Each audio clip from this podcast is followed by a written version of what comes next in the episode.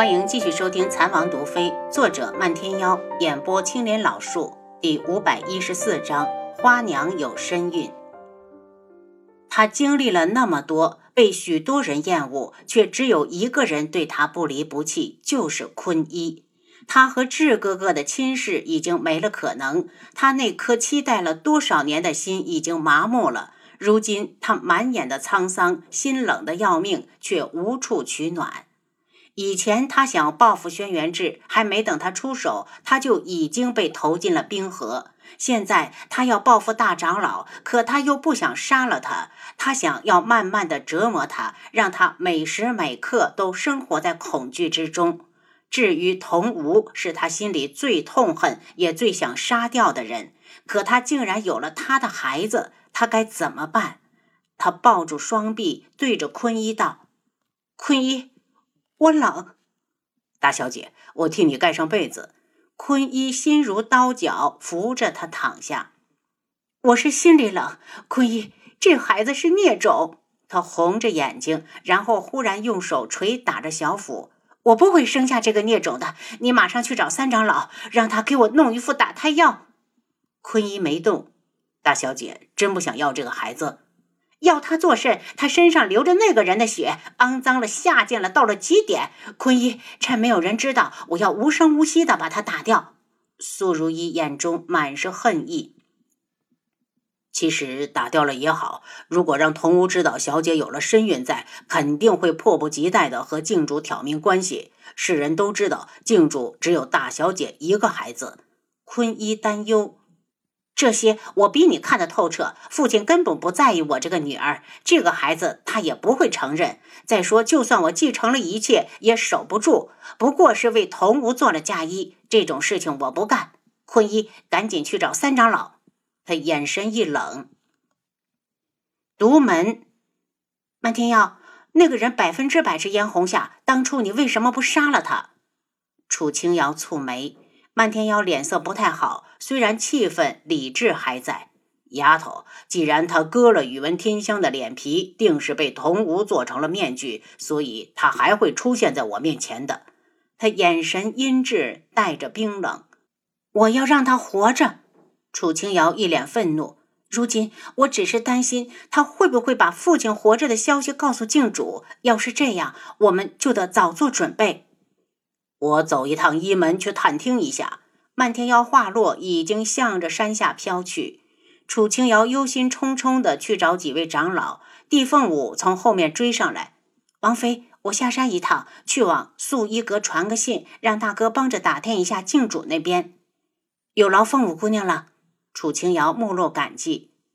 兵长老从前院过来，担忧的道：“大小姐，老门主的状态如何？”不太好，不过我已经知道是谁在冒充我了，应该就是一门的嫣红夏。他一直对漫天妖不死心。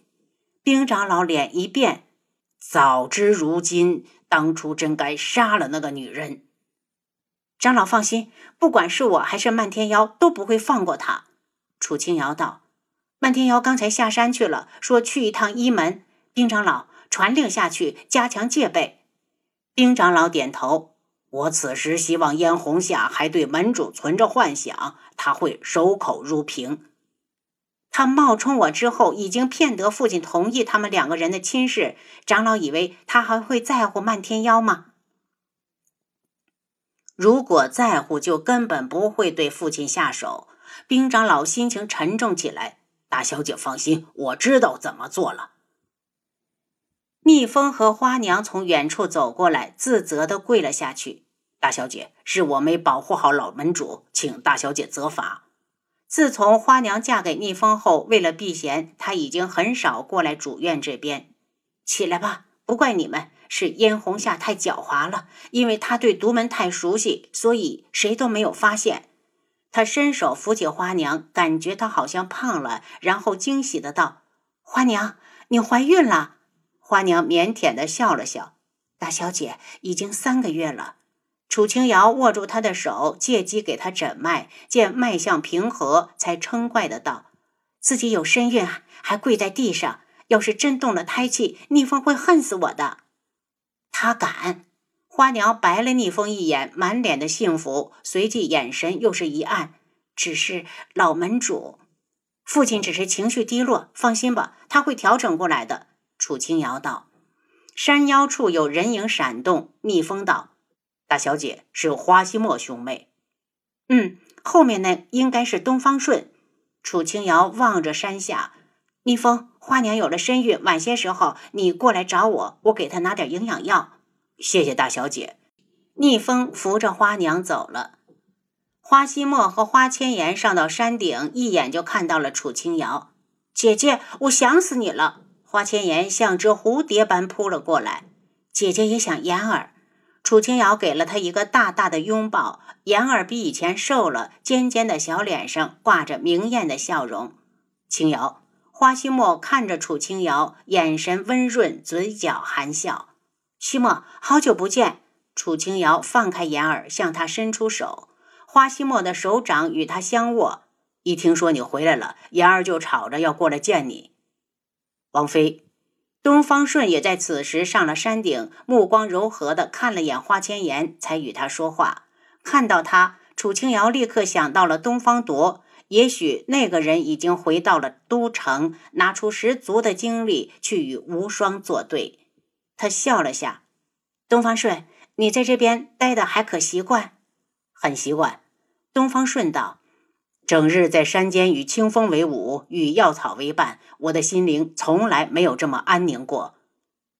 只是有件事，我想向王妃打听一下，请讲。我听说东方铎四处寻找地凤鸣，他可找到了人？你很关心他？楚清瑶问。我只是担心他若真好了，九月国必乱。东方顺早就已经将荣华富贵放下，他现在只想守在妍儿身边。他已经好了，而且你担心的事情马上就会发生。楚清瑶道：“帝凤鸣真的肯救他？”东方顺觉得不可思议，他们两人从来没有交集。你不是希望他好吗？楚清瑶道。如果他没有野心，我自然会祈祷他好。只是他不但有，而且还不小。如果你想要回去，现在就可以走了。花希墨看了他一眼，眼中带着不屑。早就知道他吃不了苦，抛不下高贵的出身。东方顺苦笑了下：“大哥，我已经入了独门，以前的过往早就抛下了。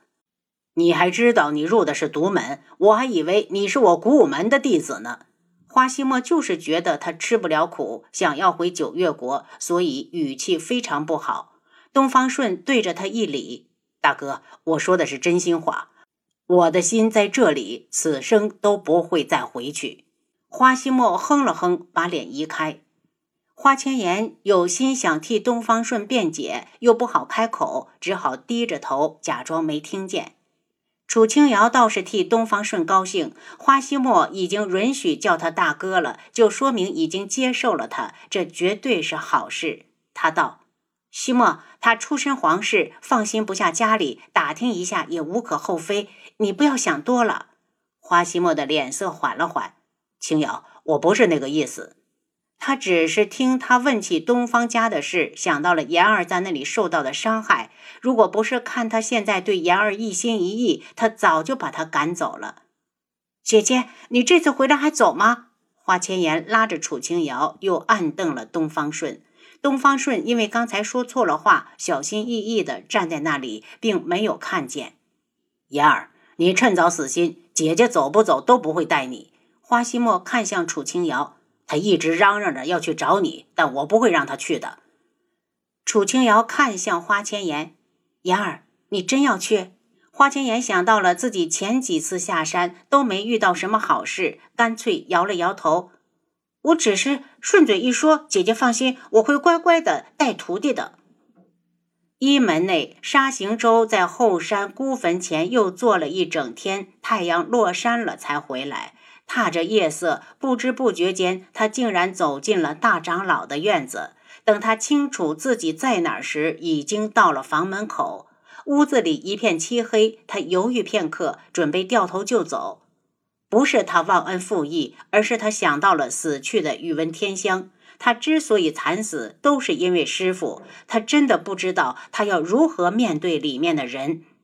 行舟是你不？大长老的声音在黑暗中响起，带着虚弱。他僵着脊背推开房门，迎面扑来一股令人作呕的血腥味儿。他并没有进去，而是道：“你怎么知道是我？”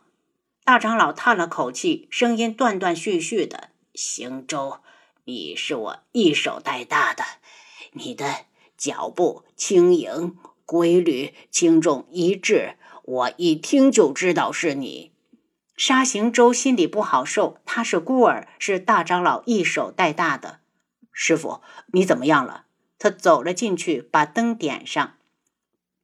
摇曳的灯火映着大长老鞭痕遍布的脸，看起来带着狰狞和恶心。他愣了半天，才道：“师傅，素如意怎么把你打成这个样？徒弟马上就救你离开。”他上前来想扶住大长老离开。大长老道。行舟，师傅的腿都断了，根本走不了。你要是有心，就给我带点药过来。师傅，我还是先带你离开。你留在这里太危险了。素如意回时，一素如意随时都会过来。不会，他已经有几天没来了。据我估计，是有了同屋的野种。他不来，他正好疗伤。您刚才收听的是《蚕王毒妃》，作者漫天妖，演播青莲老树。